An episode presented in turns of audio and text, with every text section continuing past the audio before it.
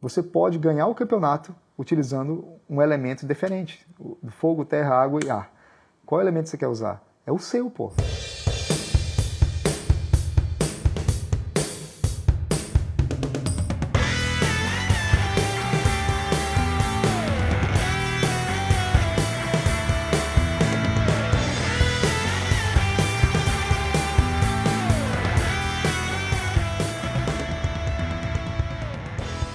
Gente tem falado da parte de princípios de vida do livro Princípios do Ray Dalio, né? E ele, ele separou isso em cinco momentos, né? em, cinco, em cinco princípios chaves, que foi é, abraça a realidade, os cinco passos para o processo, de processo para você conseguir tudo aquilo que você quer, né? que é como se fosse um guidebook. Depois a gente falou de ser radicalmente aberto, mente aberta, processo de tomada de decisão, e hoje a gente vai falar que você tem que entender que as pessoas elas são, elas nasceram com habilidades ou, ou talentos diferentes, né? E baseado nessas habilidades e talentos, você como gestor, você como pai, você como ser humano, né? Você vai ter que saber lidar com as pessoas de maneira diferente, já que cada uma é de uma forma diferente. E aí a pergunta é, como é que eu vou lidar com as pessoas, né? Se eu não sei quais são as habilidades delas, né? Se eu não sei qual é o talento delas. E aí o Ray ele se preocupa muito em ter metodologias, né? O processo, todo o livro, no princípio, ele é baseado na montagem ou na criação de algum tipo de algoritmo, algum tipo de organogramas que as pessoas possam replicar, de maneira que eu, eu olho aqui e falo, pô, James, você pode fazer isso aqui, é, vou, te, vou te explicar como é que é, você tem passo 1, 2, 3 e 4. Então, de maneira que imediatamente você possa aplicar isso. Então, como é que ele faz esse processo? Né? Ele entende que é, existe uma máxima na neurociência que é da seguinte maneira: é, os neurônios que são ativados juntos, eles são conectados juntos é, do tipo fire together, wire together, que é wired que seria é, con, é, é, conectados como se fosse um fio, né? É, wired seria equivalente a, a, você fazer, não tem uma tradução clara, mas é como se fosse o fio se conectando. E isso é relevante porque, de acordo com a idade, de acordo com a neurociência, está tudo corretinho, é, nós, como seres humanos, cada um a gente tem uma propensão, uma característica física.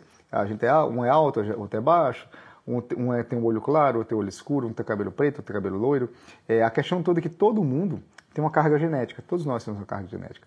E no nosso cérebro, e a forma como ele funciona para a gente, ele também tem essa carga genética. Por mais que fenotipicamente falando, que é, para quem não sabe o que é fenótipo, é o ambiente lhe moldando, e o genótipo é o você nasceu, a sua carga genética. Por mais que fenotipicamente falando, assim, a nível de ambiente, você vai sendo moldado, você vai adquirindo certas habilidades, você vai melhorando umas, piorando outras, você já vem com um kitzinho de fábrica, né? E esse kit de fábrica é o que ele fala dessas propensões comportamentais que todos nós temos e que se a gente não entende qual o nosso, qual é a, no, qual é a nossa vibe, né, qual é a nossa praia, a gente tenta, a gente tenta fazer o, é, o peixe voar, né? E, ou a, a águia nadar. E no final das contas você não vai ser bom em nada, você não vai conseguir aplicar aquilo de uma maneira prática. Né? E pá, beleza, Dave. Tudo bem, isso aí é, faz todo sentido para mim, mas é, como é que eu aplico isso na vida real? Agora vamos falar um pouco de história. Né? Uma empresa, ou instituição, ou enfim, ou quando você quer analisar alguém, é, é difícil você ficar só, na, só a critério de, de opiniões. Né?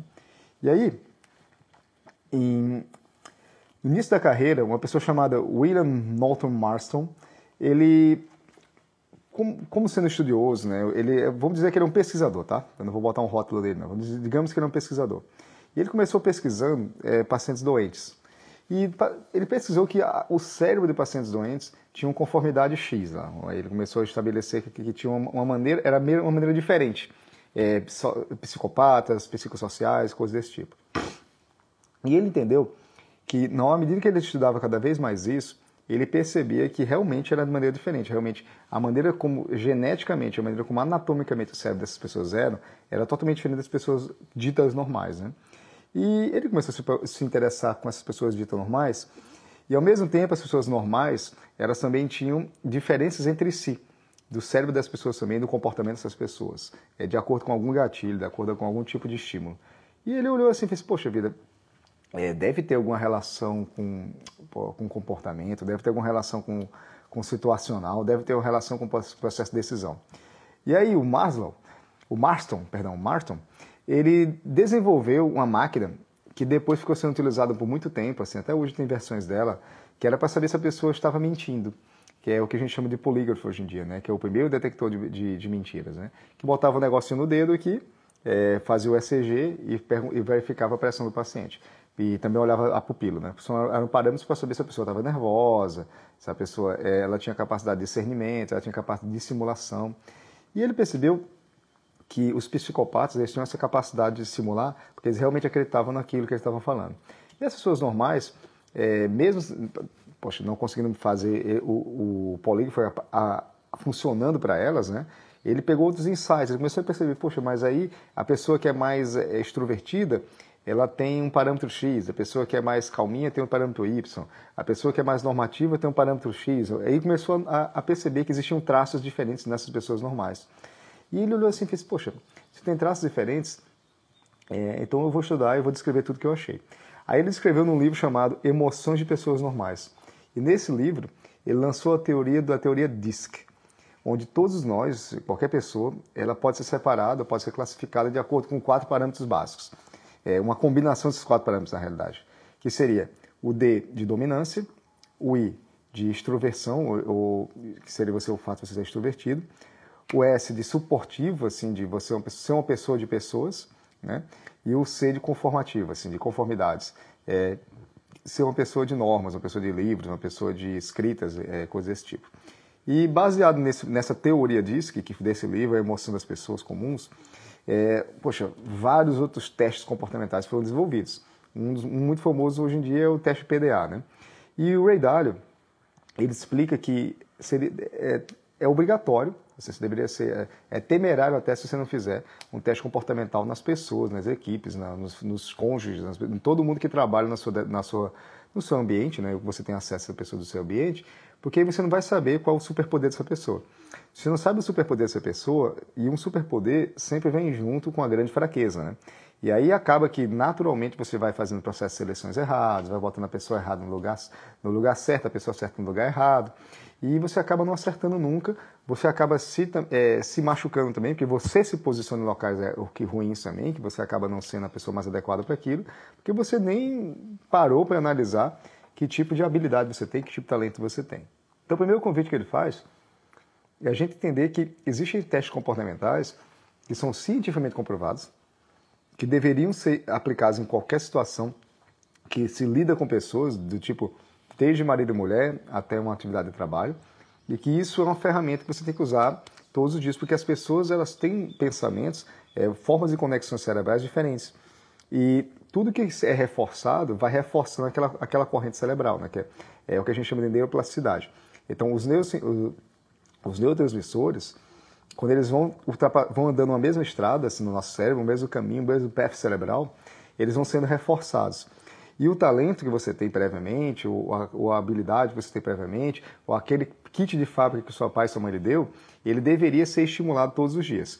E, de acordo com outra teoria, uma, é, é legal porque esse, esse capítulo bate muito com outros livros, né? bate no sentido de positivamente. A teoria de Howard Gardner, que é a teoria das múltiplas inteligências, a gente tem pelo menos sete inteligências. Né? A gente tem inteligência linguística, a gente tem que é aquela pessoa que tá, é a pessoa de, de falar, de linguística mesmo, pode falar outras línguas, é, é aquela pessoa que tem capacidade científica, ela tem capacidade de ser um speaker, ser um autor, um jornalista. Tem a pessoa que tem um método matemático, o lógico matemático, é aquela voltada para números, voltada para é, razão, para lógica. O espacial, que é aquela pessoa que, tipo, eu, como exemplo, cirurgião, tenho essa visão espacial, visão de um todo, né, para poder tra trabalhar, um piloto, um arquiteto. O, o, o, corpo sinestésico são os atletas, aquela pessoa que lida muito bem com o corpo dela, é, capacidade espacial em relação ao seu corpo. Né? Ah, os musicais, é isso que a gente viu agora do Moisés, muito bom. É a parte interpessoal, que é uma pessoa que é esperta para pessoas. Ela tem uma boa relação com outras pessoas, sabe filtrar, sabe, é, sabe medir essas pessoas e, e, poder ter um relacionamento com elas. É muito comum isso com professores, começou com gerentes, né, vendas. É intrapessoal, que é a pessoa que ela é esperta por si só, ela é o autoconhecimento do talo, né? Limite, que seriam os empreendedores, os coaches, os clérigos, né? Os padres e os naturalistas que estão vinculados à botânica, biologia, ao processo ecológico, coisas desse tipo. Então, quando, você, quando o Gardner separou essas pessoas, fez um, ele fez um primeiro filtro. Fiz, olha, é, tem pessoas que têm inteligências diferentes do que a gente chamava de QI antigamente, né? Como também tem o QE, como também tem a inteligência musical, como também tem a inteligência sinestésica. Na hora que você entende, esse é o primeiro passo. Aí no segundo passo, você faria um teste do equivalente ao teste DISC. Né? E por que, que eu falo que é um teste equivalente ao teste DISC? Porque o teste DISC em si, ele não dá para ser dito assim, porque na realidade é uma teoria. Né? E dessa teoria foram criados vários outros testes, inclusive o DISC.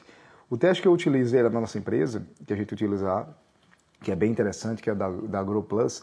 Inclusive, quem for da mentoria, que estiver aqui online, não se preocupe que vai ter uma aula só para vocês, a, a, a Mariana Wibel, ela que é uma das sócias lá da, da Google Plus, que aplica esses testes nas empresas, aplica esses testes nas pessoas. Ela vai fazer uma aula de uma hora explicando como é que é o teste, como é que é a aplicabilidade, como é que é a devolutiva, e vai ficar depois na área logada. Então, fica tranquilo que essa, essa aula especificamente vai ter tá, para todos vocês da mentoria. Né?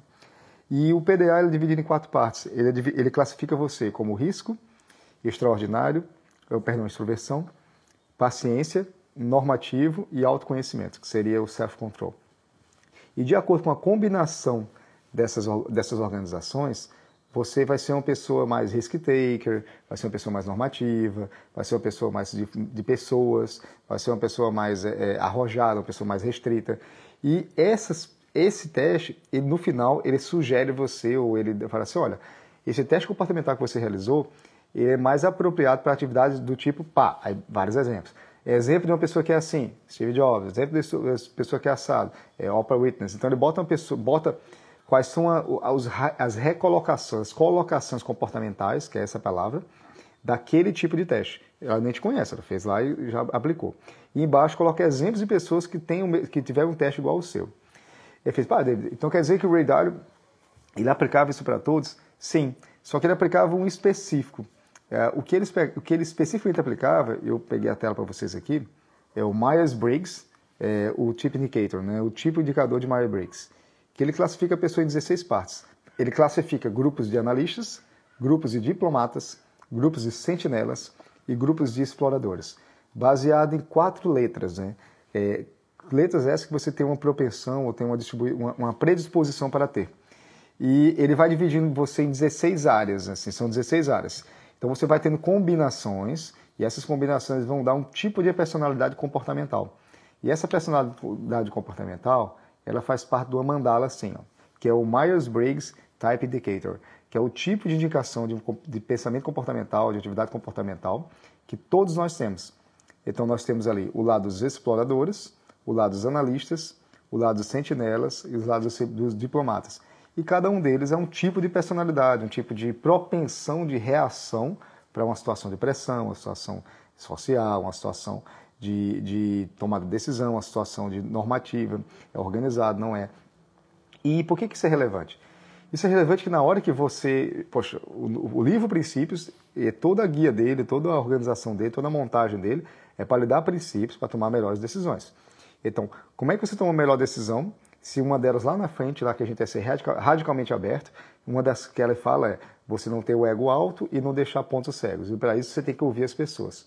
Aí dependendo se uma pessoa vai falar para você de uma coisa que você não sabe que, tipo, se eu vou conversar com Moisés, por exemplo, lá, e ele fala que é músico, tal, mas nunca vi ele tocar, nunca vi nada, ele vai me dar um conselho sobre música, se eu não estou convencido que ele é bom naquilo, que ele tem inteligência apropriada para aquilo, uma pessoa que performa para aquilo, é provável que eu não ouça, né? Mas na hora que eu tenho, eu sei desse background prévio, já me provou, coisas desse tipo, é provável que agora eu ouça. E esse teste comportamental, ele ajuda muito a ele, a mim e qualquer outra pessoa que esteja relacionado a saber qual é o tipo de posicionamento que ele está nessa escala de Myers-Briggs. E nessa escala de Myers-Briggs, as pessoas não podem mudar, as pessoas não podem mudar o comportamento, as pessoas não podem daqui um pouco sair de um para o outro. O que é que acaba acontecendo na prática e que os estudos, né, relacionados aos estudos de Marston, é, acabou provando? De uma maneira geral, todos nós temos uma versão natural e uma versão adaptada. É o que a gente chama de socialmente adaptada. Por exemplo, é, se eu tenho uma versão que é mais dominante, a versão que é mais risk-taker, uma versão que é mais extrovertida, é, numa situação social, se por algum motivo é necessário que eu seja uma pessoa mais comedida, mais quieta, mais na minha, mais, mais ouvinte do que falante, é, eu me adapto. Você vai acabar se adaptando a isso. Mas como é que você vai se adaptar a isso? Utilizando sua, o seu superpoder. Então, se você é uma pessoa muito mais é, risk-taker, uma pessoa mais ativa, uma pessoa mais que de desafios, o seu desafio vai ser exatamente não falar nada, ficar na sua, usar o seu lado fraco. Aí você consegue. Do mesmo jeito que uma pessoa que é normativa, uma pessoa muito é, Joãozinho do passo certo, assim, muito 1, 2, 3, 4, 5, e ela tem que ser criativa, existem métodos criativos dentro de fisiologias, que seria o método Design Thinking, por exemplo. Ela vai aplicar uma metodologia Design Thinking numa metodologia bem 1, 2, 3, 4, 5, é, que seria, poxa, para um cara que é mais criativo naturalmente, ele não tem metodologia, na verdade ele tem insights, né, que é que a gente fala, é o, o cara, ah, o cara teve um insight. Já uma um, metodologia como Design Thinking funciona muito bem para aquela pessoa que é mais normativa, é mais C né, no método DISC que ela não, poxa, ela tem que fazer algo inovador e coisa desse tipo, só que ela não tem, ela não nasceu com aquele dom intrínseco, mas ela tem o outro dom intrínseco que usando aquele dom intrínseco ela consegue fazer dar a volta, né? É o do livro do aquele livro O Obstáculo é o Caminho, né? Então, na realidade, ela tem um obstáculo, mas na realidade o obstáculo é o caminho para ela. Ela vai usar esse obstáculo para fortalecer a habilidade prévia dela e assim dar a volta no obstáculo e conseguir fazer o que tem que ser feito. Então, isso é, é muito, muito legal, porque ele falou assim, tá, beleza, mas me dá então uma aplicabilidade prática, assim, como é que eu aplico esse negócio aí? E ele fez assim, cara, no início da minha, da, da minha empresa, ele falando, né, na, na, na Bridgewater, na Bridgewater, ele olhou assim, poxa, eu tinha vários funcionários, vários colaboradores, e era uma confusão, porque eu, poxa, tinha uma pessoa que era boa vendedora e eu, eu colocava para ele um cargo agora de gerente. Aí o cara não performava bom como gerente. Aí depois eu percebia que o cara era muito bom para vender individualmente, mas era horrível para liderar pessoas.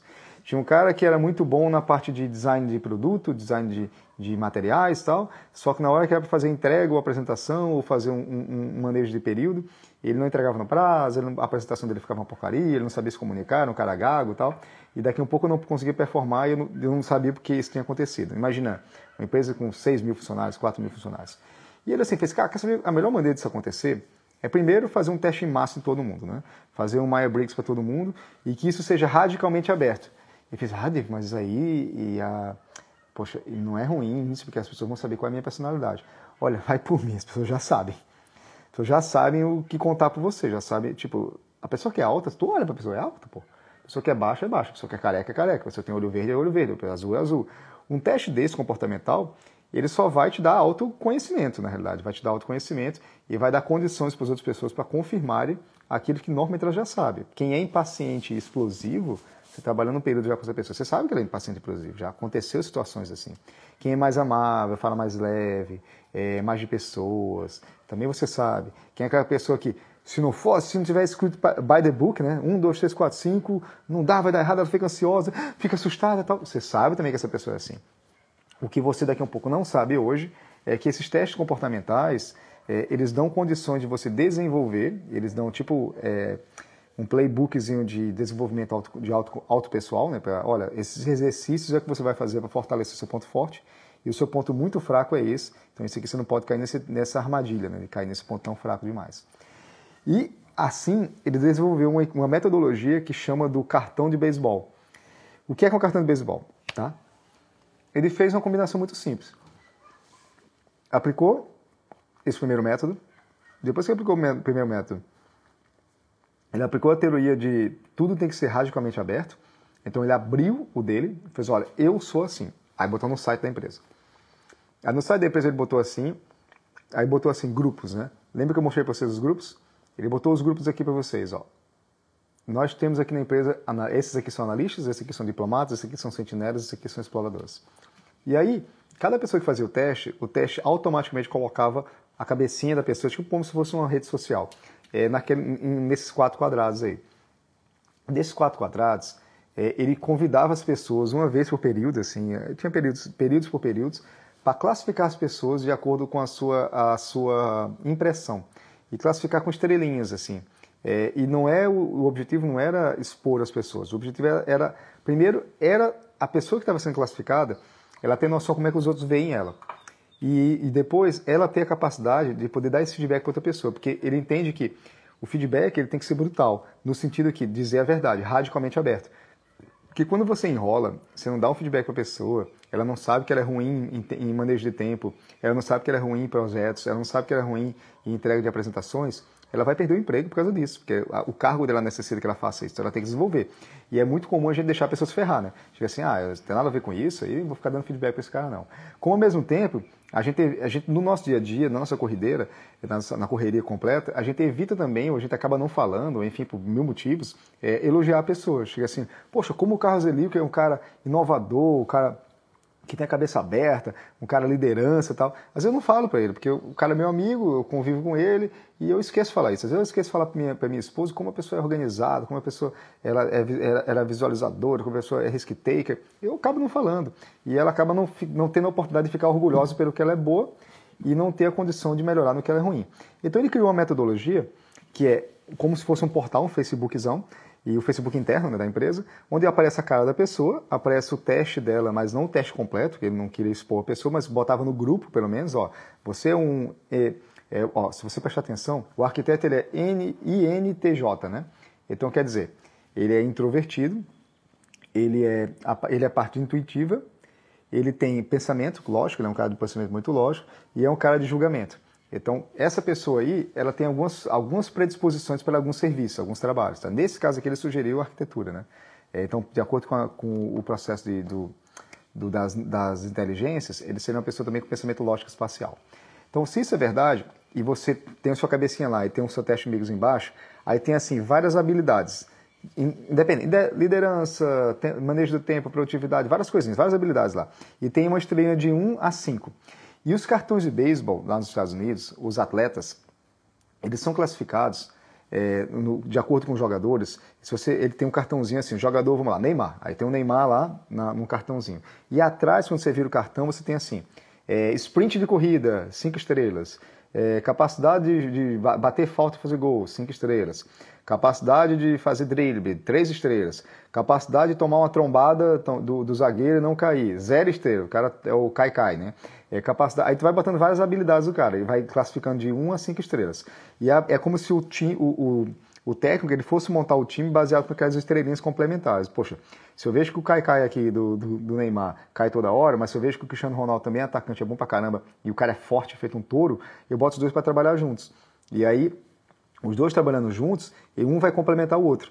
Então eu consigo saber disso, então eu consigo botar esses caras no mesmo time, né? Então, mantém esse raciocínio. Aí o que, que ele faz? ele coloca aqui, ó. Cada funcionário, cada colaborador da, da Britmore, ele tem como se fosse um cartão desse público, nesse, nesse grande Facebook da empresa. E aí tem assim, o Ethan, o Ethan tem o Ethan, é, ele é um, um, um, gerente de projetos, ele gosta de marketing, e quando ele não está trabalhando, ele gosta de passar o tempo com o cachorro dele. Que aí são perguntas pessoais que cada um escreve lá seu, do que gosta. E recentemente a gente fez isso na nossa empresa agora, até se vocês olharem no time Gestão DS online, vai ter lá. E a gente colocou as coisas que a gente gosta, as coisas que é do nosso pessoal, que a gente faz, nossas habilidades, botou. Isso aí é uma visão dessa bio, uma visão dele, né? Como ele, como ele se vê. Aí as coisas que ele mais gosta de fazer. Ele, né? É a visão dele de novo. Ele coloca lá trabalhar com os clientes, comunicar, é, manejo de, de manejo de materiais e delegação e delegar, é, delegar problemas e soluções. Né? Então o cara, por exemplo, funcionaria muito bem em TI, funcionaria muito bem em, na parte de gerência. E essa parte de forças e fraquezas não é ele que bota. Quem bota são outras pessoas julgando ele.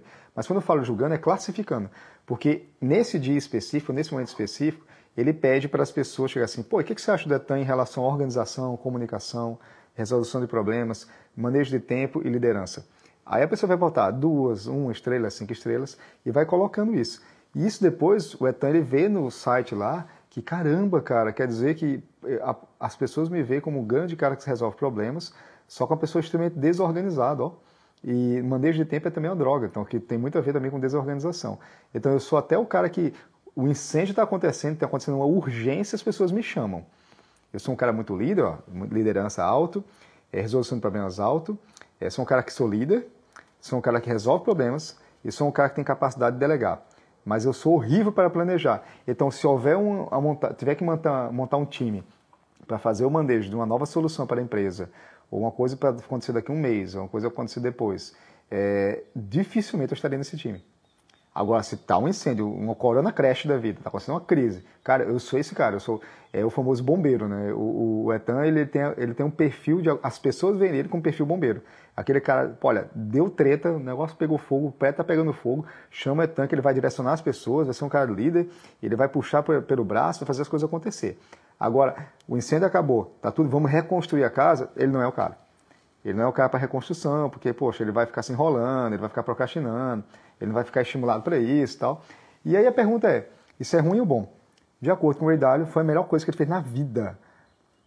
Porque aí que aconteceu, as pessoas ficaram produtivas no talo, um etão da vida. Toda vez que tem um projeto que é urgente, é entregar, é estimulante, assim, uma coisa assim, ah, e o Etan, caraca, bota o Etan no time que o cara toca fogo no negócio faz a coisa acontecer. Por que que acontece? Ele tem um, um, um Myers-Briggs voltado para execução. Então, quando você vê o dele, ele aqui nos Sentinelas, ele é executivo. Então, é um é cara que tem um, uma dominância alta, né? Ele tem um D alto no método DISC, então é um cara bem dominante. Ele é um cara que tem uma sensibilidade é, interessante, assim, em momentos de urgência, o cara é sensível, o cara consegue se manejar. Ele é um cara que tem um, um pensamento lógico, assim, é, na pressão ele consegue pensar bem, então assim, é um cara de urgência, um cara de liderança. E na parte, na última área de julgamento, ele consegue julgar é, dentro da pressão e um processo de isso é certo, isso aqui é errado, isso aqui é rápido, isso aqui funciona, isso aqui não funciona. Então ele está ele é, tá dentro de sentinelas. E o que é a figura do sentinela? Imagina lá que você tem um exército e o cara está em cima de um, um, castelo lá e tem uma, uma, tipo uma guarita. Ele é o sentinela. O sentinela está lá, está de boa. Tá achando uma bosta ficar lá. Mas, meu amigo, o bicho pegou e tá, beleza, sou o primeiro cara que dá o primeiro tiro. Então, tiro lá de cima, já mata o bandido lá, já toca o sino e toca o terror, toca a situação. Tá... E ele, ele adora esse tipo de situação. É a situação que ele fica esperando uma crise, fica esperando uma confusão. Uma hora que ele tem que ser liderança, ele tem que se reabordar. Então, o Maya Briggs, o cara, é de sentinela, voltado para a execução, e o cartão de beisebol dele acaba sendo esse. E as pessoas já veem ele assim. Ele até nem sabia que era assim. Mas ele percebeu, é verdade, né, cara? Já aconteceu isso várias vezes. Poxa, eu vou embrace a, reali é, a realidade. Né? Então, assim, eu vou abraçar essa realidade e saber que eu até, se eu quiser, os meus pontos fracos é o manejo do tempo e organização, são coisas que vão me ajudar dentro da empresa. Então, eu vou me capacitar mais, vou tomar mais cuidado, vou transformar isso num desafio. Aí, quem é da mentoria entende a ferramenta Logbook, né? A gente faz um logbook, organiza lá, pô, meu logbook vai ser organizado dessa maneira, todo dia eu faço assim, como um desafio pessoal, aí eu tenho as datas que eu me, me reúno comigo mesmo para entregar resultado, e dentro dessa mandala eu percebo quais são, quais são os meus é, contrários. Ó. Se você olhar ali, deixa eu procurar ele, executor. Procurar, vamos para o arquiteto, foi o primeiro que a gente viu. Ó, o arquiteto, quando você vê ali, um, você passa um dedinho, uma, uma linha reta, tá? Entre o arquiteto, você vai descer, tem lá embaixo, tem a parte dos sentinelas, tem o, os, o de logístico, ó. Eles são, eles são espelhados, tá? Aí você olha quem são as pessoas espelhadas. E as pessoas espelhadas são aquelas que deveriam formar grupos. Porque, de acordo com o radar, de acordo com as, a, a neurociência voltada para a execução e montagem de times, você precisa de pessoas com habilidades diferentes no seu time, que é o que ele fala toda hora, a gente falou nos princípios disso, que você tem que ouvir essas pessoas, então tem que ter a mente radicalmente aberta, e uma das coisas da mente radicalmente aberta é qual é a visão totalmente diferente da sua de uma pessoa inteligente. E é legal, porque a gente já falou sobre isso. Olha só, se você quer ter sucesso, você precisa quebrar duas barreiras, a barreira do ego e a barreira dos pontos cegos. E para separar a barreira dos pontos cegos, o que é que você tem que fazer? Ele colocou aqui bem claramente para a gente. Você vai procurar a pessoa mais inteligente do setor e vai discordar dela dentro da sua fraqueza. E aí, de acordo com, com o Marcos Aurelius, né, é, Marcos Aurelius bota assim: Eu não quero estar certo. Assim, tudo que eu ouço é uma opinião, não um fato. E eu não quero estar certo. Se alguém me mostrar que isso é uma verdade, eu estarei extremamente feliz em mudar. Porque no final das contas, eu tenho um objetivo muito claro, que não é parecer ser bom, não é parecer ser bem, é parecer ou, parecer algo que eu gostaria de ser, massageando meu ego, mas é vencer a guerra. Que no caso dele era a guerra que estava acontecendo durante o livro Meditações, né, junto com os germânicos. Beleza. A gente sabe quem é o cara, a gente sabe que ele fez um teste, a gente sabe que classificou ele, o grupo classificou ele como uma habilidade X, habilidade Y, sabe que ele é bom para isso aí sabe que é uma guerra eterna entre o pensamento e o sentimento. E aí, agora, quais são as outras ferramentas práticas que eu posso utilizar, né? Primeira foi o Myers-Briggs, vocês devem já anotar, por favor, né? Segunda ferramenta é o inventório de personalidades de trabalho, que é essa segunda que eu falei para vocês, que eles falou é, de uma maneira muito simples, como cartão de beisebol que é no ambiente de trabalho, você fazer um inventário das personalidades. É como um inventário de quantos copos você tem na, na sua, na sua vidraça lá. Ah, eu tenho aqui na minha, na minha, no meu armário eu tenho, poxa, tenho 10 copos ali, 10 copos para chopp, dois copos para vinho, um copo para conhaque. Então, então você sabia assim que para cada copo é um tipo de bebida, né? Então isso aí é muito claro, né? Ah, quando você entende, ah, no minha, meu armário eu tenho duas camisetas, duas camisas de botão, eu tenho uma calça jeans, tenho uma bermuda, você começou a fazer o inventário das coisas que você tem de bens. Aí aqui você vai fazer o inventário das personalidades, que é exatamente o, esse teste dos cartões de beisebol. E é legal que no livro, para quem comprou, é, ele faz uma metodologia e no site você consegue fazer o download desse material também. É, no site do, do Princípios tem um download grátis da, dessa metodologia, que nada mais é do que como se fosse um landing page, que você vai clicando no, no, nas estrelinhas, e são, acho que são 15 habilidades ou 16 habilidades, você vai clicando nelas, sendo que você é obrigado a botar só 5, tá? Porque senão o cartão fica gigante, né? Aí você bota 5 lá e vai classificando a pessoa nas coisas mais fortes dela, e naturalmente o que você não botou vai ficando zerado, né? Que aí o cara vai ter noção que ele é ótimo, como o Etan lá, em, em apagar incêndio, mas ele é péssimo em planejamento.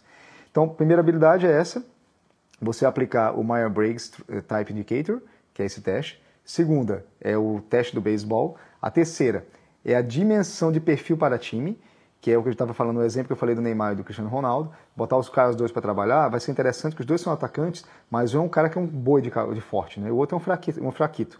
Um ele é muito habilidoso, muito mais, é, que é o Cristiano Ronaldo, um cara muito de cabeça direcionada para teste, né, para objetivo. E o Neymar é aquele cara mais criativo, aquele cara mais, mais brasileirinho, mais malevolente. Então são habilidades totalmente diferentes. Eles podem trabalhar juntos porque são muito diferentes, né?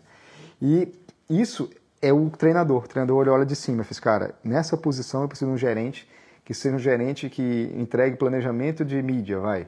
Então esse cara tem que ter um, um, um N muito alto, né? um normativo muito alto.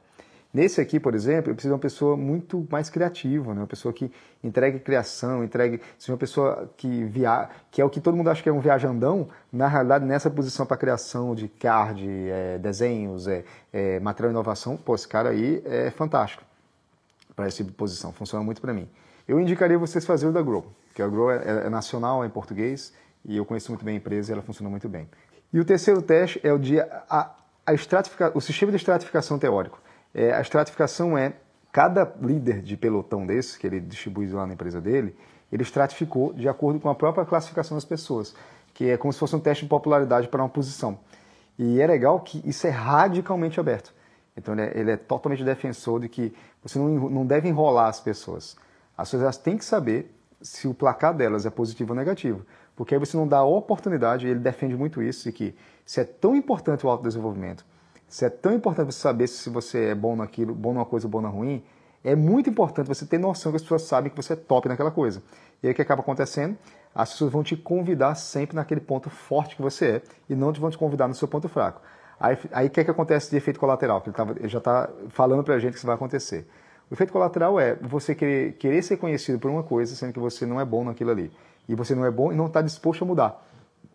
Porque, como tem essa questão do ego né, muito forte, às vezes você, tipo, vamos lá, o Etan. O Etan é o cara que é o cara de, é o bombeiro, né? Só que por algum motivo o Etan ele quer uma vaga de gerente sênior de programação de estra estratégia da empresa. Mas ele quer por ego. Ele não é bom naquilo. Ele não é bom e não tem as habilidades necessárias para lidar com as pessoas. As pessoas se sentem inseguras com ele. Porque é um cara que não entrega no prazo, o cara que não faz nem um PowerPoint, o cara que não faz um Excel, não faz nada. E, é, e qual é a maneira? Existe um livro chamado Radical Candor, né? Que é Sinceridade Radical que é você, que é cuidado radical, perdão, cuidado radical, que é você não deixar isso acontecer, no sentido que não deixar a pessoa se iludir sem as ferramentas corretas para saber a verdade. Então, esse, esse mecanismo que ele entrega, a pessoa sabe assim, cara, eu, meu MyBriggs não é compatível com isso, o meu cartão de beisebol lá não é compatível com isso, eu não me vejo dessa maneira no meu dia a dia, com minha esposa, com meu cachorro, com as minhas coisas, mas a sociedade, a minha empresa, falou que o cargo de gerência é o melhor cargo aqui, até porque eu quero ganhar mais. Aí a pergunta que ele faz, o Dalio faz, existe outra maneira desse cara ganhar mais, esse cara se sentir motivado dentro da parte que ele é foda, que ele é grande? Existe. No caso, se ele, é, se ele é o cara de incêndio, lá da apagou do incêndio, vamos arranjar problemas para esse cara resolver, que é, esse cara vai fazer, vai fazer parte da gerência do núcleo de inovação. O núcleo de inovação do tipo, o núcleo de urgência urgentíssimo. É o que o, o Steve Jobs fazia muito lá no núcleo Macintosh, né? Ele dava prazos curtíssimos, assim, prazos de 30 dias, prazos de 20 dias para entregar soluções absurdas, assim. É o que a Google faz no Moonshot Theory, lá na, no Alphabet, né? Que é, ele aplica, a, o Aston Tela aplica aquelas coisas de soluções rápidas e imediatas que ele tem que entregar em um time muito pequeno e muito rápido, que é um estresse no talo. Um cara comentando, ele vai adorar um time como esse, vai se sentir super importante. E só que ele nunca vai ser o CEO, entendeu? Porque o CEO tem que ter estratégia, né? É um cara mais normativo, um cara mais pensador, executor, mas pensa, ele pensa, executa, pensa, executa, pensa, executa. O Etan não, o Etan executa. O Etan e tem que ter um incêndio, ele executa. Então, é uma maneira que o, o, o Ray Dalio sempre fez, cara, esse cara é um, é um diamante, só com um diamante na, na, no lugar onde, onde as pessoas valorizam o diamante. E sabendo disso, ele finaliza esse processo dizendo que as pessoas certas nos buracos certos, é, no role, né? É, the right people in the right role. Porque se eu colocar o contrário e eu empurrar uma capacidade para ela, empurrar uma, uma, gerência para essa pessoa, ela não vai performar. Inclusive eu não vou performar. Se eu não sou, e é ótimo, tipo, eu por exemplo sou cirurgião é, e eu sei que eu sou um cara mais performático na parte de gerência financeira, mas eu entendo muito de gerência financeira, só que eu não gosto de trabalhar nessa área. Então, eu delego para uma pessoa e mantenho esse, esses números perto de mim, mas não no dia a dia, mas na avaliação, porque o meu também é de execução, que eu sei que o meu maior breaks é esse. Então, quando eu sei isso, primeiro eu me respeito meus pontos fracos, meus pontos fortes, me posiciono só nos meus pontos fracos e evito os meus pontos fracos no, no sentido de eu me posicionar no ponto fraco. Porém, coloco um jogador melhor do que eu naquele meu ponto fraco, nos quais para ela é um ponto forte e assim a gente consegue um trabalho, um trabalho grupal, que a gente consegue a melhor performance possível. Isso é que eles chamam de autoconhecimento. E se as pessoas são, são é, filtradas, são organizadas de maneiras diferentes, quatro coisas que você tem que classificar primariamente. É a diferença entre introversão e extroversão, que é um grande divisor, é o, é o que ele fala que é o grande divisor das pessoas. É quem é mais introvertido, quem é, quem é aquela pessoa que fica mais caladinha, fica mais ouvinte, e quem é a pessoa que é mais falante, que ela se expõe mais. Então, introvertido e extrovertido, aí abriu uma primeira porta. Aí depois, intuitivo e sensitivo, né? Aí abriu uma segunda porta. Aí depois, pensativo e, e. E de, assim, um é mais pensativo, mais lógico, lógico fundamental, e o outro é mais é, de, poxa, eu estou tendo mais emocional, né? Eu sou, é mais voltado para pessoas. Eu estou sentindo uma situação assim a sala. Aí divide outra porta, que é a terceira. E a quarta e última porta é uma pessoa que é planejadora, outra pessoa que é racional. Assim, eu, eu planejo, pô, até o café da manhã que eu vou fazer amanhã, já sei qual é, qual é o horário, tal, tal, tal, tal, tal. E o outro não, o outro assim, cara, lá eu vejo, na hora que der eu vejo. Assim, vou abro a geladeira, faço o que tiver que tiver lá, também se não tiver não como nada e tal. Então é aquele cara mais easy, né? É mais é, de... Deixa acontecer. É, e sabendo disso, você vai definir pessoas como criadoras, refinadoras, é, executivos, flexores, avançadores. E pessoas são focadas em, em, em, problemas, pessoas são focadas em pessoas. E o maior resumo que eu posso dar para vocês aqui é o que, ele, o, que o, o Marson chamou de quadrante Marson, onde ele divide em quatro, assim, tá? Um, imagina um X, tá? Um X, uma cruz, onde desse lado de cá está pessoas voltadas para pessoas, desse lado de cá está pessoas voltadas para normas, é, normativas. Então, isso aqui lida com... Esse, quem está mais para a direita, lida, gosta de lidar com pessoas. Quem está mais para a esquerda gosta de lidar com problemas, é com task, né? Com, faz hoje uma coisa, duas coisas, três coisas, coisa é, é computacional. Em cima do quadrante está uma pessoa proativa, embaixo está uma pessoa reativa. A pessoa espera, espera, espera, espera, deixa a merda acontecer e reage. E a outra não, a outra é a pessoa proativa, ela, ela vai antes. E aí dividir o quadrante em quatro, e são quatro tipos diferentes. Quem é o extrovertido? O extrovertido é aquela pessoa que é proativa e lida com pessoas. Então ele está nesse quadrado aqui, extroversão. A pessoa que é paciente, né? A pessoa que é mais. É, ela fica esperando, fica esperando, fica esperando, ela tem uma paciência maior, ela tem, é muito ligada ao que as outras pessoas pensam dela, ela é uma pessoa ligada a pessoas e uma pessoa mais, rea, mais reativa, né? ela fica chateada fácil, ela fica guardando para ela, não fala para os outros e um dia ela explode. Aí tem a outra, o outro quadrante, que é uma pessoa que também é reativa, mas voltada para, para teste, voltada para é, problemas. Né? É aquela pessoa que é, é de normas, assim, ela tem que ter Cara, ela tem que ter o passo a passo para ela, tem que ter o um negocinho bonitinho dela. Ela planejou, tá, o teste dela está todo planejado, e ela reage absurdamente é, se acontece alguma mudança no, no, processo que ela não controla. E o último, que é o, o, tipo do empreendedor, né, que é a pessoa que é proativa aqui em cima e aqui na lateral ela é de task, ela é de é, coisas que serem realizadas, como se fosse um checklist, né? Só que é um checklist extremamente proativo. Ela corre atrás, faz na frente, atropela tudo. Seria o equivalente à pessoa de risco, que é a pessoa fogo, né? Aí quando você entende se você é fogo, terra, água ou, ou, mar, ou, ou ar, que é o que os chineses falavam, dividir a gente no yin yang, dividir na, nos, ele, nos, elementos da natureza, é, você consegue entender que o fogo, ele, o contrário dele, ele é apagado tanto pela água quanto apagado pelo vento, né? Mas o vento também, se você for de baixo para cima, consegue aumentar ele. Então, que é o que os chineses, né, na teoria deles, né, nas, nos ensinamentos milenares que eles falavam, é cada elemento desse ele pode ser associado de uma maneira que ele se anule ou que ele se potencialize. Então, para não colocar pessoas anulativas né, juntas e botar pessoas alavancadoras juntas, dependendo do objetivo. Aí no livro Sun Tzu, que é a Arte da Guerra, que é um livro fantástico, assim, e ele tem versões para negócios e tem versões para para pessoas, né, para o dia a dia, ele usa muito esse exemplo de ah, aquele exército fogo, né, exército vento, exército água, exército terra, né? Então ele vai dizendo assim que os comandantes eles têm perfis, eles não falavam de, não tinha esses testes, né, Mile Breaks, é, teste DISC, teste PDA. Lá o chinesinho olha assim, cara, tem um cara de fogo, cara, um cara de execução, ah, toca fogo em tudo. Ah, cara, tem um cara de água, é um cara adaptado, aquele cara se escorrega ali. Ah, você é um cara de terra, você é um cara de pé no chão, normativo, pá, pá, pá, pá. Não, você é um cara de vento, você, o vento levou, né? Você, o cara extrovertido, é, o vento leva tal. Então, assim, é, ele, vai, ele vai classificando no livro as pessoas de acordo com os elementos da natureza. E de acordo com os elementos da natureza, ele vai montando o exército de generais dele de acordo com o que, o que esse cara era. E olha, olha só, qualquer semelhança com, com o Ray Dalio é mera coincidência. Na armadura do cara, do soldado, tinha um elemento no peito do cara.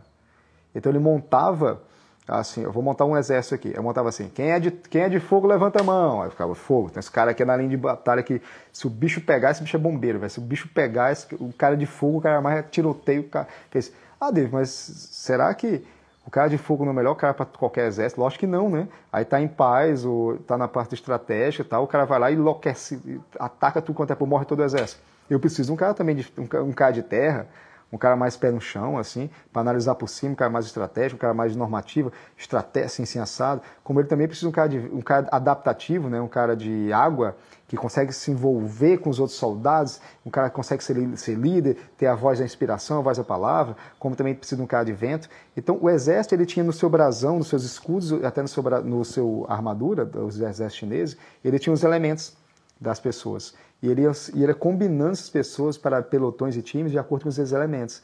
E olha que interessante, é o que o Ray Dalio faz no cartão de beisebol. Então você vê que a gente vai, corre, vira princípios. Eu já puxei aqui o livro do, do Marson. Eu já puxei o outro livro lá do Tim Ferriss. Agora estou puxando o livro do, do Sun Tzu. Aí vamos puxar outro livro. Eu vou puxando vários livros diferentes, de conhecimentos milenares, de coisas que já existem 200 milhões de anos lá. A diferença é que agora a gente tem metodologias. Gente tem testes que podem ser realizados. Você pode pagar por esse teste. É, no caso, a Dani colocou aqui o teste PDA da Grow, da Grow né? que é o que eu uso mais. E se a gente sabe que isso tudo é verdade, se a gente sabe que isso faz, faz sentido, se a gente sabe que isso vale a pena, aí ele montou para a gente aqui um organograma. Então, primeira coisa que você faz, vamos lá, são quatro etapas aqui. Etapa 1. Um, os humanos, é, a gente, ser humanos, a gente tem um conflito sempre com a nossa parte cognitiva e a nossa parte emocional. Então, o nosso, a, a, maneira como a gente pensa, né, nosso, nossa mente, ela é diferente da nossa fisiologia. Tá? A gente pode até querer ter uma coisa, mas a nossa fisiologia, se ela não reforçar isso, a gente vai ter que compensar no esforço, o que é validíssimo. Só que vai necessitar uma, uma, capacidade de energia despendida, uma capacidade de foco estendida, uma capacidade de tempo estendida muito grande naquilo ali. Então aí é o que ele diferencia lá no primeiro princípio dele, que é você ser radicalmente aberto para saber que isso é, é, o seu jogo, você escolheu jogar esse jogo aí. E você tem que saber que a pessoa do seu lado, que está performando igual a você, ela com uma horinha lá, ela capta tudo aquilo que você demorou 10 horas para captar. Que é o que a gente tem tendência na colégio, falar, pá, como o cara é inteligente, né? Ele assistiu a aula uma vez e aprendeu. E na realidade, ele tem uma inteligência específica para aquele task. E não tem nada a ver com você, você não deveria estar se comparando com ele do mesmo jeito que você tem inteligência para outra. E se você fizesse o que o exército chinês fazia e botasse o seu elemento no peito, né? E você fizesse o que o, Ray Dalio faz, você botasse o seu baseball card no site, você sofreria menos. Que você leva assim, poxa, você sendo uma pessoa de terra, né?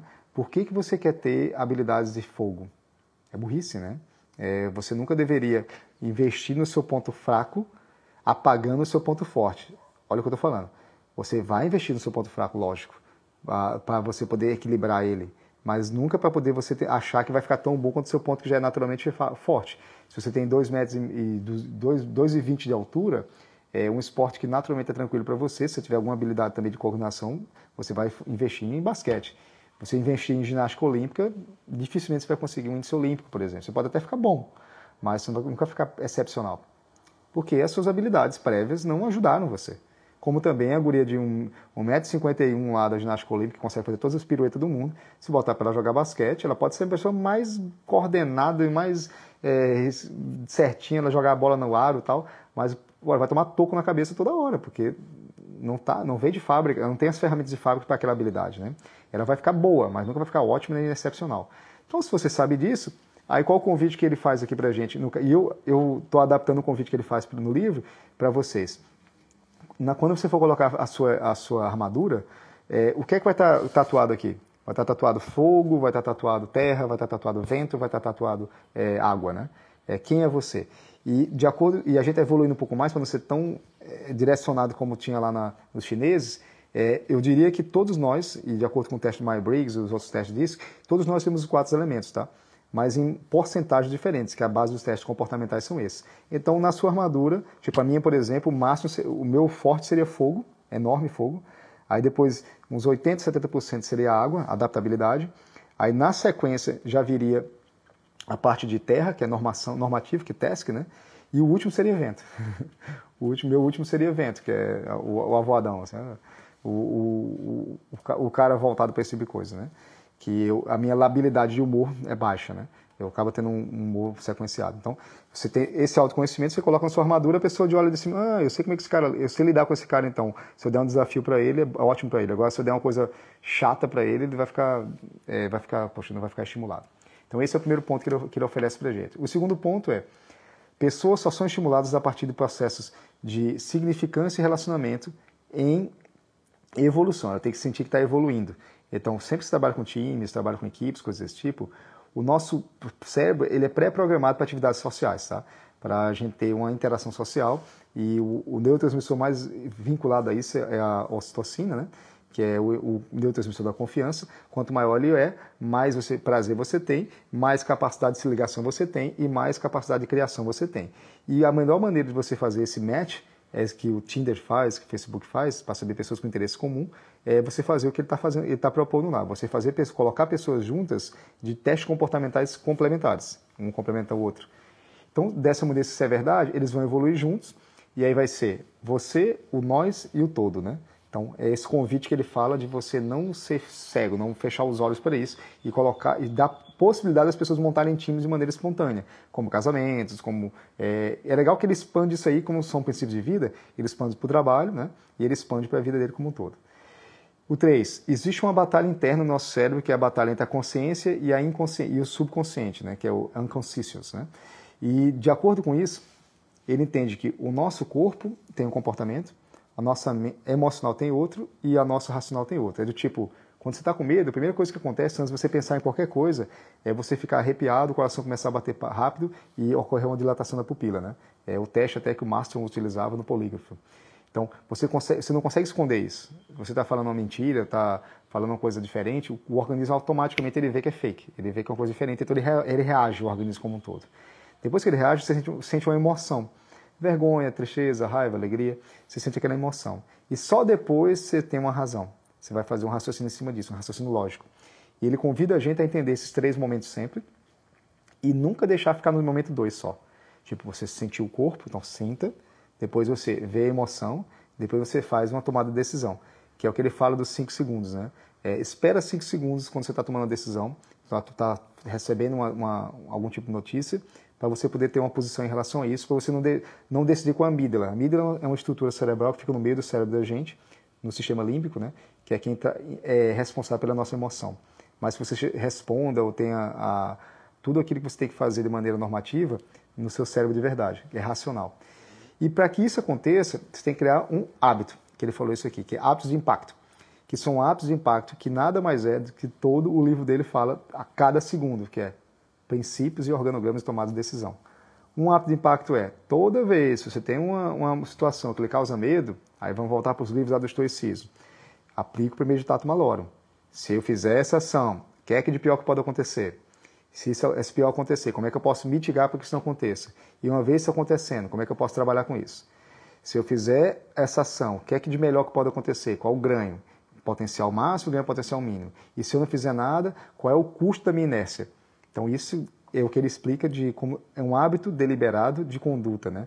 Seria você ter sempre uma rotina para um padrão mental, um padrão de situação. Ah, teve um circuit break na bolsa de valores, lembrando que a, a Bridgewater trabalha com trading, né, de negócio. É, qual é a normativa que a gente faz? fica desesperado porque a Petrobras caiu? Ou isso já aconteceu 200 vezes no mundo e ele tem já um organograma? Quando cai, o que é que eu faço? Vou olhar os fundamentos da empresa. Fundamentos da empresa são tal, como é que é o endividamento da empresa? É tanto. Qual é o patrimônio? É tanto. Qual o preço da empresa? É tanto. Qual a capacidade de produção? É tanto. Então, são dados públicos, né? afinal de contas, são empresas abertas. Depois que ele viu tudo isso, ele fez as contas dele lá e fez, ah, a empresa vale mais do que está em dívida. A empresa tem mais capacidade extrativa do que ele tem agora. Então, faz sentido investir na, na Petrobras. Então, acaba que, independente de quem está lá, no poder, é, ela é mais ela está barata agora, caiu porque foi uma questão só simplesmente de, de, política, né? E ele compra mais. Então é assim que ele toma as decisões dele. São os organogramas prévios que ele montou, que são esses hábitos. Porque ele sabe que quando cai as ações, você tem, a primeira coisa que vai acontecer é seu corpo ficar todo arrepiado. Meu Deus, perdi dinheiro. Aí você fica desesperado. Aí o, o, a amígdala toma conta do seu cérebro.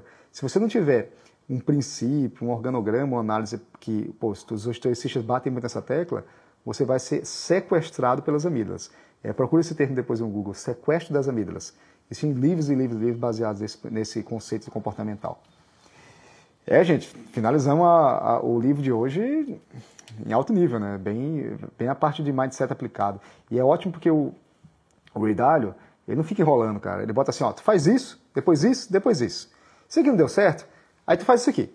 Isso aqui não deu certo? Faz isso aqui. E quando acabou tudo isso aí, e se não deu certo, na realidade deu errado. Deu, se na realidade, se você acha que deu certo, que deu errado, na realidade é o contrário. Deu certo sim. Porque agora você sabe que se não funciona, não, não repete mais isso. Bota no seu livrinho lá, no seu logbook, não repete mais.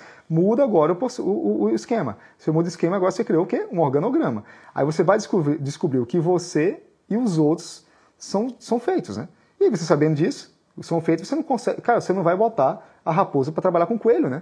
A raposa come o diabo do coelho, então é burrice. Então você vai botar sempre a pessoa mais adaptada ou adaptada. Você vai pegar o que ele fez, botar no, no, no, na armadura dele qual é o elemento que ele tem: fogo, terra, água, água ou ar. E esses elementos, com um olhar para o outro, fez, cara, eu tô um cara de fogo, cara, eu tô precisando de um cara de fogo no meu time, ó. Porque aqui a gente, todo mundo é, é água aqui, todo mundo é, é papo, papo, papo, mas não aplica porra nenhuma. Não tem aquele poder, o fogo da, realização. Aí agora eu sou fogo, aí pega, enquanto enquanto o cara fogo, enquanto o cara é fogo, o que acontece? A gente se queima, né? Ele se enlouquece, assim, é, cada um toca fogo na casa, né? Então, eu vou precisar de um bombeiro depois. Quando você entende isso, você entende que as pessoas são diferentes e, e é bom, não é ruim. O erro ruim é você se colocar no seu ponto fraco, você é de fogo e ficar trabalhando, querer trabalhar na terra, porque a, terra ela apaga o fogo, né? Não tem sentido. Então, não vai evoluir. E você vai ficar frustrado, que você quer uma coisa, mas você não quer aquilo. Você quer ser bem sucedido, que ele fala. Você quer evoluir, mas dentro do seu, da, do, do, seu elemento natural. E é porque você acaba vendo, admirando uma pessoa que é de água lá, uma pessoa que. Eu estou falando os, os, elementos que é mais fácil, tá? Mas o ideal é você usar o teste de Myers-Briggs, que é muito mais efetivo. É, você é, admira uma pessoa que é predominantemente personalidade água, aquela personalidade extrovertida, tal, falante, não sei o quê, bem articulado, não sei o quê, mas você não é esse cara. Então você vai usar a sua habilidade maior para ser isso. Um, livro, um, um, um, filme que eu indico, um, um programa que eu indico para vocês por Netflix é Coach, ou que é Playbook. Procure depois no Netflix. Playbook. Playbook é sobre os coaches mundiais, esses grandes coaches mundiais de esportes, né, da Serena Williams no tênis, os caras, os coaches de basquete, os coaches de futebol americano, os coaches de futebol, e eles escolheram assim caras com personalidades totalmente diferentes, todos os caras campeões mundiais assim que tipo, o técnico da Serena Williams é um cara totalmente normativo, quietinho, só observador, só olha, tal, não sei o que, não sei o que. E aí ele vai falando assim, olha, esse é o melhor coach de, de, de tênis, porque o cara ele é muito observador, ele lê as pessoas, ele consegue dar uns ajustes na sala, tal, ele é top das galáxias porque essa é a personalidade para coach. Aí beleza, tu fica com aquilo na cabeça, caraca, quem não é, é tão observador assim não serve para coach. Aí vira a chave, tu tem outro cara, aí tem um cara lá que é o, acho que é, como é o nome dele, meu Deus, é um, ele é português, ele lidou com vários jogadores fortes, assim. E é um cara totalmente fogo, um cara agressivo, xinga, manda a merda, não observa. Ele fala assim, tô cagando, meu negócio aqui. O Buto, é exatamente o rosto. Tem, tem, ele fala sobre isso no, no, no, no, no, no Netflix. Ele é um cara bem agressivo, assim, ele não é agregador, ele é de time, assim, não é agregador do, do time agregado em si, mas é do time de, ah, seu bestarado, seu burro, sei o quê. É o Mourinho, exatamente, o Mourinho. O Mourinho. E tu olha assim, caraca, totalmente contrário do outro cara. E fiz, pois é, mas ele é sucesso porque ele usa o lado forte dele. Tanto é que na entrevista do Mourinho ele fala assim, Mourinhos, é, vamos falar do seu passado, o que é que mudou, o que é que moldou você? Fez, eu não quero falar do meu passado. Vamos falar do seu pai, não quero falar do meu pai. Vamos falar isso aqui. Eu não quero falar nada disso, porra. Você quer perguntar, pergunta. E eu, caraca, velho, o cara é um bruto. Aí já o outro cara do tênis, vamos falar do seu passado. Ah, meu passado foi assim e tal. Como é que seu pai? Pô, meu pai foi a pessoa que me ajudou. Beleza, beleza. Então, personalidades contrárias, assim. E os caras super bem sucedidos. Aí depois vem o cara do Ubuntu lá, que é do jogo, o jogo de basquete, né? É, que ele tem uma, uma, um poder muito mais de integração de time, assim. Ele queria que os jogadores de basquete se sentissem uma família, um time, jogassem um pelo outro e tal. Não era um cara agressivo, também não era um cara normativo, era um cara de estratégia. E ganharam a Liga Americana. Aí tem um outro cara, outra guria, que é um guria que trabalha com futebol feminino. E é um guria que ela não é normativa, mas ela também não é de fogo. Ela é meio, ela é meio morna em tudo, mas ela consegue se adaptar. Uma pessoa mais de água, assim, uma. Ela, ela se adapta às outras meninas e consegue estimular e, e, e, faz a liga também. Quando você vê aquilo ali, fez, cara, então quer dizer que tem coaches totalmente diferentes, totalmente bem-sucedidos, com habilidades diferentes, os caras conseguem colocar a melhor habilidade dele na mesa e ter a melhor performance. É exatamente esse o insight do Ray Dalio. É assim, você pode ganhar o campeonato utilizando um elemento diferente, do fogo, terra, água e ar. Qual elemento você quer usar? É o seu, pô. Não é o que você quer, é o que já que, que já caiu no seu colo? Imagina o Mourinho fazendo aquele esquema da Ubuntu. Quem, quem assistir vai ver. Cara, enlouquece, né? Imagina o Mourinho fazendo treinamento da, da Serena Williams como outro cara lá faz. Cara, ele mata a Serena Williams. O cara é bruto feito mãe. Agora imagina o contrário também. Imagina o cara do, do tênis lá da, da Serena Williams fazendo o papel do Mourinho. Não acontece. Ele é um cara muito quietão, muito... Os jogadores vão comer ele no, no, no café da manhã. Então, é, é essas habilidades que ele convida a gente. Para você não ser bobo, não ser ingênuo é, não querer não querer desejar algo que você tem que fazer um esforço um hercúleo né, para conseguir, você pode conseguir a mesma coisa que, que você deseja utilizando a sua habilidade de fábrica e desenvolvendo ela. Então, assim, essa é a grande magia, né? É, e se você fosse comparar com alguém, se compare, por isso que nos testes de, de MyBriggs, ele bota embaixo empreendedores ou pessoas do mercado que têm o mesmo, a mesma personalidade que você comportamental. Que aí se compara com essa pessoa. Como é que essa pessoa conseguiu, com essa habilidade comportamental dela, fazer o que ela fez? Se ela conseguiu, com essas habilidades, com essas ferramentas, eu também consigo. Como é que esse cara de 2,20 metros com capacidade sinestésica corporal conseguiu ser jogador de basquete? Ah, eu consigo seguir esse, esse cara, porque eu tenho essas habilidades de fábrica prévia. Agora, como é que esse cara de 2,20 metros ele vai querer ser ginasta olímpico, sendo que quando ele chegar lá só tem anão de 1,50m, 1,40m? Não vai dar. Ele vai se comparar, ah, eu queria ser um grande ginasta. Cara, isso é ego, né, cara? É ego meio com burrice, né? Pô, para, né? Vai ser burro. Assim, vá, foca naquilo que é top das galáxias. E dentro do que é top das galáxias, quem são os outros tops da galáxia? São benchmarkings ou role models que você pode espelhar. Essa é a parte de modelagem, né? É mais ou menos isso. Gente, finalizamos, né? É exatamente, André, né? Super válido pensar que o fogo pode aumentar ou diminuir com o vento. Exatamente. Se o vento vem muito forte, apaga o fogo. Agora, se o vento vem, quem fez churrasco sabe disso. Se bota um ventinho ali e bota oxigênio, ele oxigênio, ele vai. Como é que o ar interferir a água? O ar espalha a água, né? O ar, ele, ele, ele, ele deixa a água movimentada, assim. O ar, ele acaba movimentando a água, né? Ao mesmo tempo que ele pode alisar a água, né? É, quem é surfista, e eu, eu surfo, quando eu surfo, diz, ah, o mar hoje está mexido porque está ventando muito. Aí o mar está revoltado lá. E o mar às vezes está tá liso porque está tá fazendo tá fazendo terral, né? Vem, a, o vento vem da terra para o mar, aí alisa o mar e eu consigo surfar melhor. Então, dependendo da, de como vem o, o, vento, se o vento vem de trás para frente, ele é bagunça para mim. Se ele vem do mar para a terra, ele bagunça, fica tudo zoado. Agora, se ele vem da terra para o mar, ele alisa o mar para mim e eu consigo surfar melhor, entendeu? Então, é, e é legal que a gente está é, então, essa live nunca fica salva pra, aberta, né? Ela fica salva para a mentoria. Assim, para o Clube do Livro da Mentoria, totalmente aberto. Esse é o objetivo, né? É que eles, eles tenham que ter esse acesso. E foi fantástico porque meu objetivo sempre é esse: pegar um capítulo, fazer a visão do autor, depois puxar cinco, seis visões diferentes de livros que eu já li também e jogar tudo num, num ponto só. Eu achei super interessante a gente poder usar o Arte da Guerra aqui, quando eu vi, puxa, como é que pode isso aqui? Eu não faço, não, eu não sou nem a Paulo Rodrigo Hilbert, né, Dani? Se a Dani tá vendo aí, ela vai me esculachar quando você fazer um ovo aqui. Não sei fazer um ovo, não mato galinha, não despelo ela, eu faço, eu só me coloco na coisa boa. Olha que legal, vamos lá, olha, vamos usar esse exemplo da Cláudia. Olha que legal. A Cláudia, ela tem a impressão, impressão errada que eu sou bom em tudo, não sou. Eu só mostro aquilo que eu sou bom, que eu, me, me é de interessante para mim, que as pessoas saibam que eu sou bom. Porque eu não me coloco no meu ponto fraco. Imagina se eu estivesse fazendo aqui um negócio de, de culinária. Isso é um desastre. Imagina se eu tivesse feito fazer uma coisa do que eu sou ruim. Isso é um desastre. Então, não tem porquê, porque, tipo, faz de conta que o, o Rodrigo Wilbert lá é o, é o meu, meu, meu role model, sabe? Aí eu quero ser o cara. Cara, vai ser um desastre, vai ser frustrado, porque não tem as habilidades que ele tem, não tem as motivações que ele tem, não tem um, o ambiente que ele tem, não tem nem as facas que o cara tem, porra. Então vai ser uma merda. Então, assim, Aí eu foco o quê? No que eu sou muito bom. Se meu modelo é execução, quem são os caras modelos de execução que são foda lá? Eu vou escolher os caras. O que, é que esses caras fizeram? Quais são as habilidades que eles fizeram? Como é que eles desenvolveram isso aí? Então, eu sou um cara de extroversão também, de falar, sou um cara de público, um cara de falar, de, falar, de, de verbalizar, tem um pensamento muito rápido e tem um pensamento muito lógico. Isso é muito bom para as atividades que tenham essas necessidades. Agora, atividades que, é, que tenham necessidade de fazer muito a longo prazo, eu quero me matar. Demora demais para mim. Não serve para mim. Entende? Eu ser, se, aos olhos daquela pessoa, se eu estivesse naquela situação, eu seria um incompetente. Então, essa é que é a grande magia, sabe, Cláudia? É você não se comparar com coisas que você não tem. Você não tem, cara, é muito sofrimento. Você vai. É, isso acontece para os pais de plantão aqui. Isso acontece muita gente com os filhos, né? Ah, mas você não é tão bom quanto seu irmão. Ah, mas seu irmão fez aqui, fez aqui. Pô, fala sério, né? A criança nascer frustrada, né? Que é a teoria da a teoria do, do, do Bob Proctor, né? Que ele fala lá do paradigma, teoria do paradigma, que a gente, os pais, nós somos os maiores incentivadores e os maiores destruidores, né?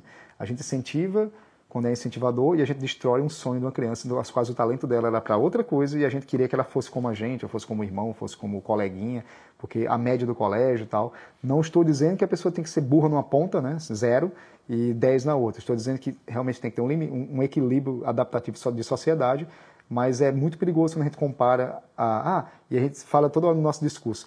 Tá vendo? A sua amiguinha fez o dever de casa, sei que lá, sei que lá, você não fez, tá? Se for algo relacionado à atitude, ok. Mas se for algo relacionado à performance, fudeu. Porque a criança não tiver uma performance, a gente vai agora para o livro da Carol Dweck, é Growth Mindset, ou vai para a garra da Angela Duke-Wolf. Aí, gente, é mais uma hora. Cara, eu adoro esse assunto, é, acho que faz, faz muito, muito sentido, né? Então, amigos, muito obrigado. Finalizamos mais um livro. Beijo, beijo, beijo. Vamos trabalhar. Grande abraço.